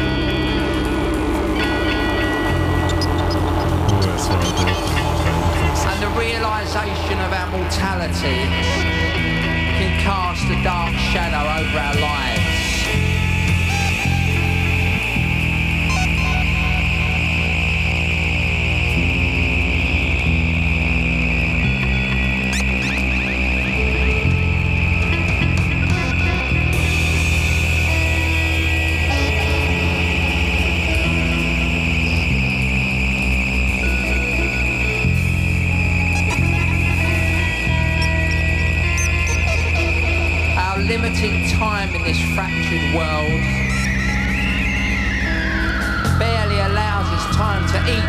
And sleep, let alone form meaningful relationships. Most of us settling for the bland and predictable.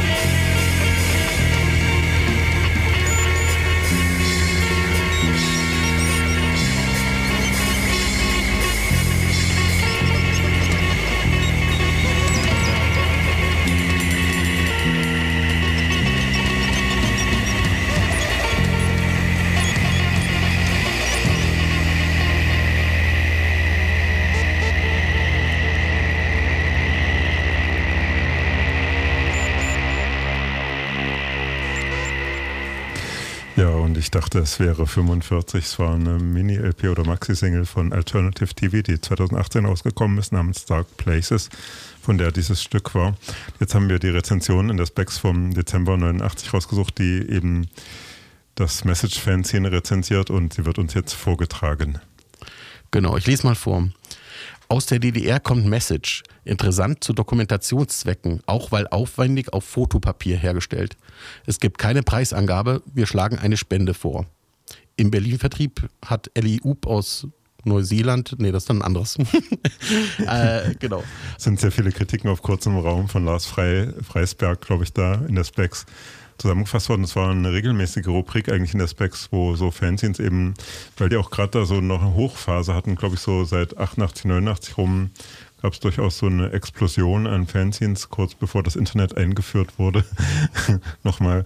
Und ähm, ja, in, in diesem Fanzine-Message, das da in der Specs erscheint, ist ja auch interessant, dass das eben aus einer fremden Welt kommt. Eigentlich wird da eigentlich jetzt so ein bisschen ja, abgehandelt, finde ich halt, aber eigentlich stellt sich diese Frage auch beim, ja, bei dem äh, von Mark Perry eben dem äh, Sniffing Clue Fanzine eben so Teens, die eben aus einer fremden Welt in eine andere Welt so übergehen, versteht man das? Genauso, das war für mich ja jetzt so das Maximum Rock'n'Roll oder so, so Bezugspunkte aus völlig fernen Welten. Später gab es dann noch das Punk Planet aus den USA, das ich auch ganz gerne gelesen habe. War das dann für dich auch interessant, eben Fanzines aus fernen Welten, aus anderen Ländern, die sehr obskur waren, die dir Dinge erzählt haben, die du vielleicht nicht erwartet hast, wenn man so.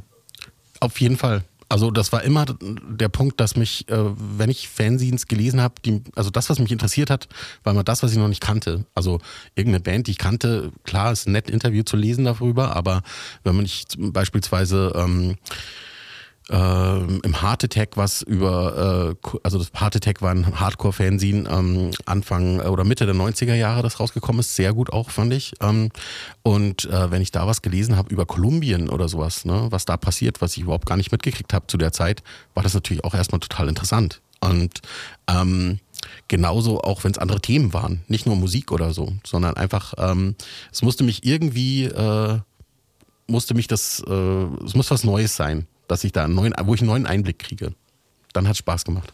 Das hat ja vielleicht im Maximum Rock'n'Roll dann zum Beispiel auch zu der, ja, dazu geführt, dass da eben so Länder- oder Bundeslandüberblicke waren aus den US-amerikanischen äh, Bundesländern und aber auch aus anderen Ländern. Zum Beispiel auch die frühe jugoslawische Szene zum Beispiel ähm, hat da viel Aufmerksamkeit bekommen, aber auch ganz andere Szenen, auch wahrscheinlich aus Deutschland waren da immer Sachen drin.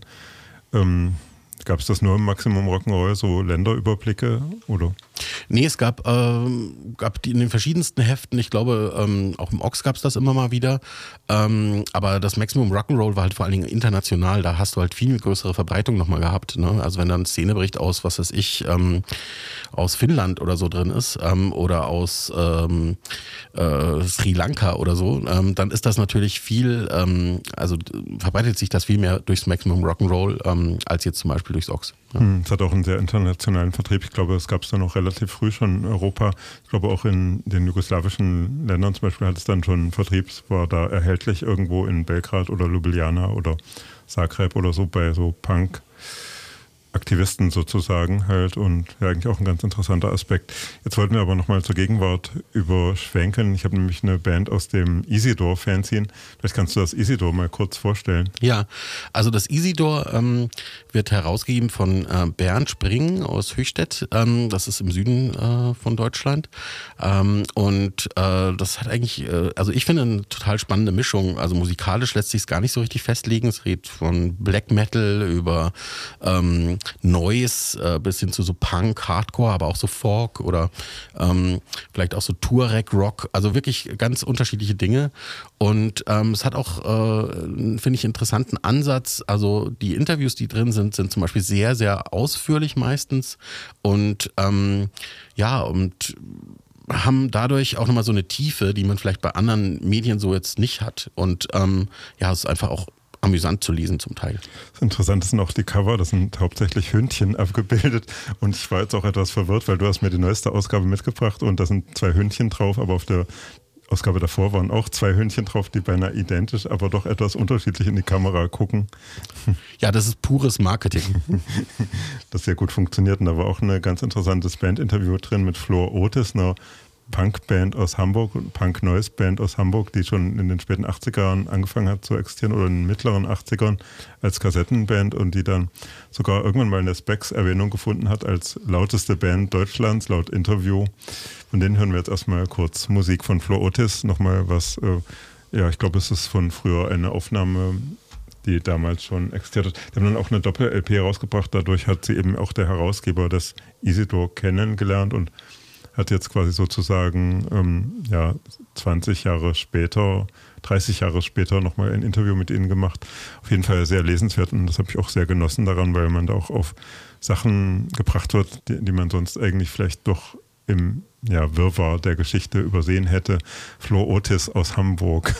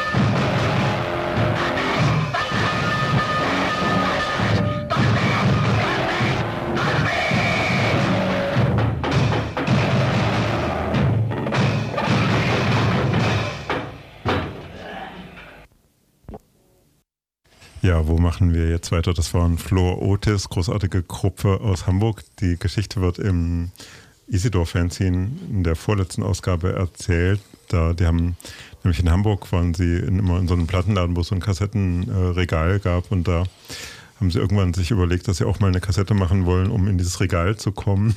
Dann haben sie eine Kassette unter Vorspiegelung falscher Tatsachen aufgenommen und gesagt, sie sind eine obskure Punkband aus äh, den USA, die eine Kassette aufgenommen hat. Und dann hat der Plattenladenbesitzer sie in dieses Kassettenregal ihnen einen Platz gewährt. Und ja, seitdem gibt es Flor Otis und ja, jetzt scheint sie auch wieder immer noch zu geben, jedenfalls. Und wie gesagt, im Isidor-Fernsehen wird ihre Geschichte auch erzählt. Das hat, ich, hab ich auch sehr, hat mir auch sehr gefallen. Ja, wie leiten wir jetzt über? Vielleicht noch ein Hinweis, die neue Ausgabe ist wirklich, glaube ich, gestern verschickt worden. Ich habe sie heute äh, sozusagen in der Post bekommen. Die ist Isidor Nummer 3. Sehr zu empfehlen. Äh, wirklich sehr lustig auch und ähm, ähm, wer sie in Leipzig kaufen will, kriegt sie auf jeden Fall ähm, in der Drift. Mit dem Hündchencover ohne Segelschiffe im Hintergrund, würde ich sagen, jetzt um sie unterscheidbar zu machen. Allerdings stehen noch andere Dinge drauf. Genau, das, äh, der Monat steht eigentlich auch drauf, aber August 22, das ist eigentlich unverwechselbar. Aber das Cover ist schon recht ähnlich der vorherigen Ausgabe, würde ich sagen. Ja, wir müssen jetzt irgendwie die Überleitung zu äh, Born Against kriegen. Vielleicht, wie schaffen wir das? US-amerikanische Fanzines hatten wir schon. Du hast das Heart Attack erwähnt. Das hat natürlich eine andere dann Präsenz zu einer gewissen Zeit gehabt, als eben diese Musik aus den USA vielleicht auch irgendwie äh, so dringlicher war, vielleicht auch, ähm, ja, sie hatte eine größere Wichtigkeit, Präsenz irgendwie zu einem gewissen Zeitpunkt gehabt. Ich habe zum Beispiel eine Platte von der Gruppe Go, wegen denen, wegen denen bin ich extra nach Leipzig gefahren auf einem Konzert, was ich dann aber nicht gefunden habe. Das sollte nämlich eigentlich im Anker stattfinden, hat dann aber im Eiskeller stattgefunden und ich bin herumgeirrt in Leipzig. Aber von denen haben wir vielleicht später danach sogar auch noch was. Born Against und Go passen eigentlich ganz gut gleich zusammen. Ja, wie kommst du auf Born Against jetzt? Ja, wie komme ich auf Born Against? Zum einen, weil es auch äh, eine Band war, die im brennende Fenster war, ähm, die ich damals zu dem Zeitpunkt überhaupt noch gar nicht kannte. Und äh, die ich aber dann lustigerweise auch wieder durch das Heart Attack ähm, dann wieder neu kennengelernt habe. Ähm, und äh, das Heart Attack wurde herausgegeben von ähm, Kent McLeod unter anderem, der das äh, Ebolition Label gemacht hat und dort eine sehr, sehr gute Compilation gemacht hat, nämlich die Give Me Back Compilation. Das ist wirklich sehr, sehr ähm, empfehlenswert, die Platte. Wenn man die noch kriegt, weiß ich gar nicht so einfach, ob das, ob man, ob das heute noch möglich ist. Aber da gibt es ein Stück von Born Against. Ähm, das möchte ich gern vorspielen. Das ist eins meiner Lieblingsstücke. Und äh, lustigerweise haben wir das mal auf einem Geburtstag mit No Twist auch gecovert. Genau. Ja, No Twist sind natürlich die ideale, ideale Coverband wahrscheinlich für Born Against. Würde ich mir gerne mal anhören, glaube ich, diese Coverversuche. Okay, wir schalten mal den Platz an. Ja, jetzt müsste es gehen.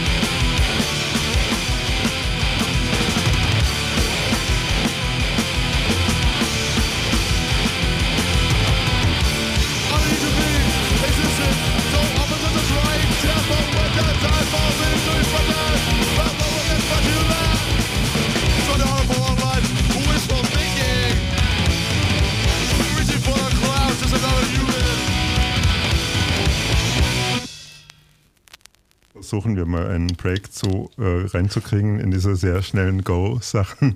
Man holt sich mal schnell ein Bier und dann sind schon wieder drei Songs vorbei. Egal.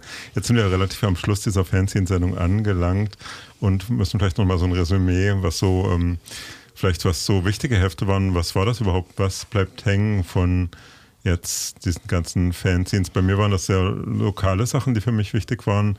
In Hessen, in Südhessen gab es zum Beispiel das All for Noise Fanzine. Das war für mich vielleicht so ein, hatte so eine Bedeutung wie ähm, das brennende Fenster, weil das natürlich so lokale Sachen haben nochmal eine andere Bedeutung, wenn man die Leute kennt und so. Man war vielleicht auch auf den Konzerten, über die dann in den Heften berichtet wird oder ja, man erscheint vielleicht selber irgendwann mal in diesen Heften drin. Und da gab es auch noch weitere. In meinem Nachbardorf gab es auch jemand, Jörg Götterwind, der auch so Kassetten-Compilations mit Heften kombiniert hat. Immer, das war für mich auch sehr wichtig. Ich habe ihn auch mal interviewt, dann später hier für Radio Blau über die Gesamtgeschichte halt dieser Kassettenunternehmung Götterwind Tapes und das waren immer eigentlich Tapes, die auch mit Heften begleitet waren und wo dann später hat er auch viel Geschichten geschrieben und auch so Erzählungen veröffentlicht in so Heften und denke ich eine ganz interessante Entwicklung genommen hat. Das ist immer so Literatur und ähm, Kassetten, Compilations und eigene Sachen waren dann immer so nebeneinander. Was war für dich so wichtig? Irgendwie kann man das sagen? Also ich glaube, es gibt so verschiedene Formen von Wichtigkeit. Also zum einen, also wie du auch gesagt hast, da wo man die Leute dann auch kennengelernt hat, ähm, zum Beispiel das Toys Move fand ich damals sehr, sehr gut. Ähm, das kam aus Friedrichshafen, glaube ich, wenn mich nicht alles täuscht. Ähm, und äh, da habe ich den dann später kennengelernt, den Herausgeber. Und äh, dann hat man einfach auch einen ganz anderen Bezug nochmal zu dem Heft gehabt und so. Das brennende Fenster natürlich war sehr, sehr wichtig für mich. Ähm, und äh, später wurden dann zum Beispiel auch ähm, äh, noch von Christoph Merck das zusammen mit anderen Leuten das Anti-Hund rausgebracht. Ähm, das war dann schon eher so ein bisschen künstlerischer auch. Ähm, ähm, ging dann auch stark in diese Hausmusikszene über in Landsberg am Lech, die sehr verbandelt waren mit Weilheim damals. Und ähm, was ich aber vor allen Dingen auch nochmal ganz spannend fand, waren so Hefte, die mich ähm, mh, einfach persönlich wirklich bewegt haben. Ähm, zum Beispiel Ring of Fire ist so ein Heft, ähm, das so Mitte der 90er erschienen ist, ähm, äh, von einer Frau, die beim Trainhopping ihre Beine verloren hat und ähm, dann über ihr, ja, über ihre Beinlosigkeit sozusagen diese neue Situation schreibt und in so einer Art und Weise, die mich total ähm, wirklich äh, beeindruckt hat damals. Und ähm, genauso wie ähm, Doris zum Beispiel, Ja. äh, ein Heft, was ich auch irgendwie sehr schätze, halt, die auch berichtet über so persönliche Dinge. Genau. Es war überhaupt so eine Entwicklung vielleicht zu persönlicheren Heften oder so von diesen Punk-Fanzines, die oft ja auch ein bisschen unpersönlich waren. Da wurden immer die neuesten Bands abgehypt, aber viel Persönliches wurde auch nicht geschrieben und vielleicht hat einen das auch mehr berührt, dann, dass es auch dann irgendwann solche Hefte mehr gab. Ja, total. Indulgence zum Beispiel, dann später auch, ähm, das in New York rausgegeben wurde, wo ich die Herausgeberin dann irgendwann mal kennengelernt habe und mit der ich mich angefreundet habe. Und also es sind halt auch ganz viele Kontakte darüber entstanden. Deswegen waren diese Hefte nicht einfach nur Hefte, wo man Informationen bekommt, sondern auch immer irgendwie so ein bisschen fast schon wie so Briefe an einen dann irgendwann. Das macht es wieder dann auch ein bisschen näher an dieser Mailart, was ich ja erzählt hatte, diese Flugausgabe des Fanzines Flug, wo über die Beginn, Beginn die Anfänge von Mailart eben berichtet wird oder so. Es hat schon was sehr Verwandtes, so Mailart und weil es auch immer mit Briefeschreiben ja verbunden war. Also man hat immer auch, wenn ich äh, ein neues Fanzine von Jörg Götterwind oder eine neue Kassette, da habe ich ihm immer auch geschrieben und ich habe ja selber auch in der Druckerei gearbeitet und habe immer so Makulaturbögen dazu benutzt, also, also Ausschuss in der Druckerei sozusagen. Also Sachen, die Fehldrucke waren sozusagen, habe ich dann auf der Rückseite beschrieben, um neue Hefte bei ihm zu bestellen um ihn auch ein bisschen zu erfreuen oder so, weil ich auch, ich selber habe halt sehr lange keine Fanzines gemacht, habe dann irgendwann mal eins rausgebracht über jugoslawischen Punk, Bad Maps hieß das, mit einer Kassette zusammen. Aber das war eigentlich dann das Einzige und ähm, weil ich eigentlich komischerweise da nie so das geschafft habe, weil ich dachte auch, dass das ähm, nicht so wichtig ist, was ich da selber auf meinem Dorf erlebe, ist ja vielleicht auch tatsächlich so manchmal, dass man auf einem Dorf lebt und interessiert ist an Sachen, die in der Welt passieren, aber selber nicht denkt, dass das auch wichtig wäre, was man selber erlebt oder so. Hm. Haben wir das eigentlich schon im Archiv der Jugendkulturen? Leider nein, das ist in einer sehr geringen Auflage erschienen. Ja, dann tut es mir leid, dann muss ich leider nochmal nachproduzieren. Aber mit ha Fadenheftung, selber Faden geheftet. Denn ich bin Drucker, eine gelernte Druck. Das ist auch ein interessanter Aspekt an diesem Message zum Beispiel, dass die halt so eine Drucker-Hintergrund hatten. Zum Beispiel ähm, eben Raban Rudigkeit vom Message, dass der eben richtig Drucker gelernt hat, Offset-Drucker in einer richtigen Druckerei. Ist vielleicht auch nicht so häufig, aber eigentlich ganz interessant ähm, ja, diese Herangehensweise an Fanzines, ob man das aus so einer Perspektive desjenigen macht, der weiß, wie Druckerzeugnisse produziert werden oder ja, ob man vielleicht nicht anders auch trotzdem freier ist, weil das ist ja auch ein interessantes Thema, Experimente mit so Drucksachen. Wie gestaltet man ein Fanzine? Macht man es vielleicht dreieckig? Ich habe ein Exemplar Dreieck zum Beispiel aus dem Ventil, nicht Ventilverlag, sondern aus dem, einem Vorläufer vom Ventilverlag irgendwie und man kann ganz gut auch mit äh, Druck experimentieren, so künstlerisch. Ja. Was, was ist dein obskurstes Fanzine, was du hast? Fällt dir da was ein? Ähm, also das obskurste Fanzine, also mh, also eins, das habe ich gar nicht verstanden, das war irgend so ein Witze-Fanzine. ähm, das war mit so Sasquatch-Witzen, ähm, äh, ganz seltsam aufgemacht, ich habe überhaupt gar nicht kapiert, um was da so richtig geht. Ähm, und dann habe ich noch so ein Fanzine, das ist äh, auch obskur, aber irgendwie, ich glaube, das heißt Extreme Outsiders oder so. Ähm, und da geht es halt wirklich um so ähm, sehr, sehr, sehr, ja, am Rande sozusagen der Gesellschaft lebende Menschen, oder, die, oder wo das kaum akzeptiert wird. Jemand, der so ein, ähm, der ähm, nach dieses Phänomen hat, dass er immer jung bleiben will und so.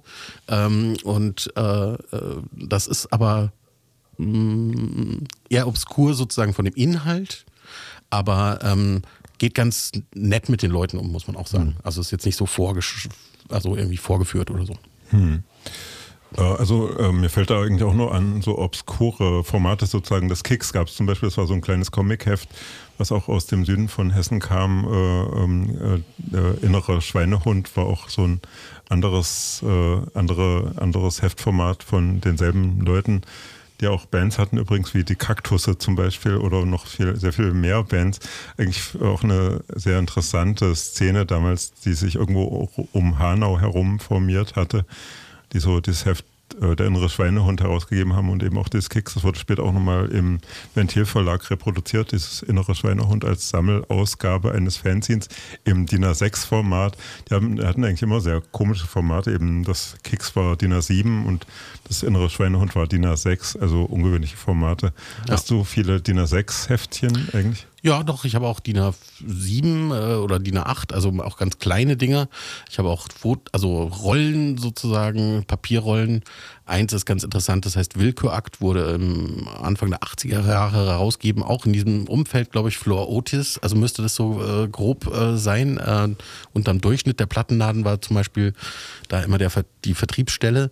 Und das ist zum Beispiel äh, eine Papierrolle gewesen ähm, mit einer Banderole, wo die Inhaltsangabe nicht in Seitenzahlen angegeben wurde, sondern in Zentimeterangaben. Also man musste so lange sozusagen die Papierrolle ähm, ziehen bis zu diesen Zentimetern, dann konnte man halt ein Interview lesen von, was weiß ich, äh, Leibach oder so. Okay, aber wahrscheinlich hast du keine DIN A2-Fanzines oder wenige. Ähm, Unpraktisches Format zum Verschicken per Post. Das stimmt, aber es gibt so Wandfanzines, also wo man dann, dann, die sind dann auch schon größer als A2. Die werden dann an die Wand einfach A1. geleitet. Genau, Hm. genau. Ja, jetzt haben wir auch schon 22.58 Uhr. Wir müssen wahrscheinlich nochmal Musik spielen. Hast du noch was parat? Sonst- No Twist geht immer. No Twist geht immer, ja. Ich kann auch so lange noch reden, um No Twist da parat zu machen.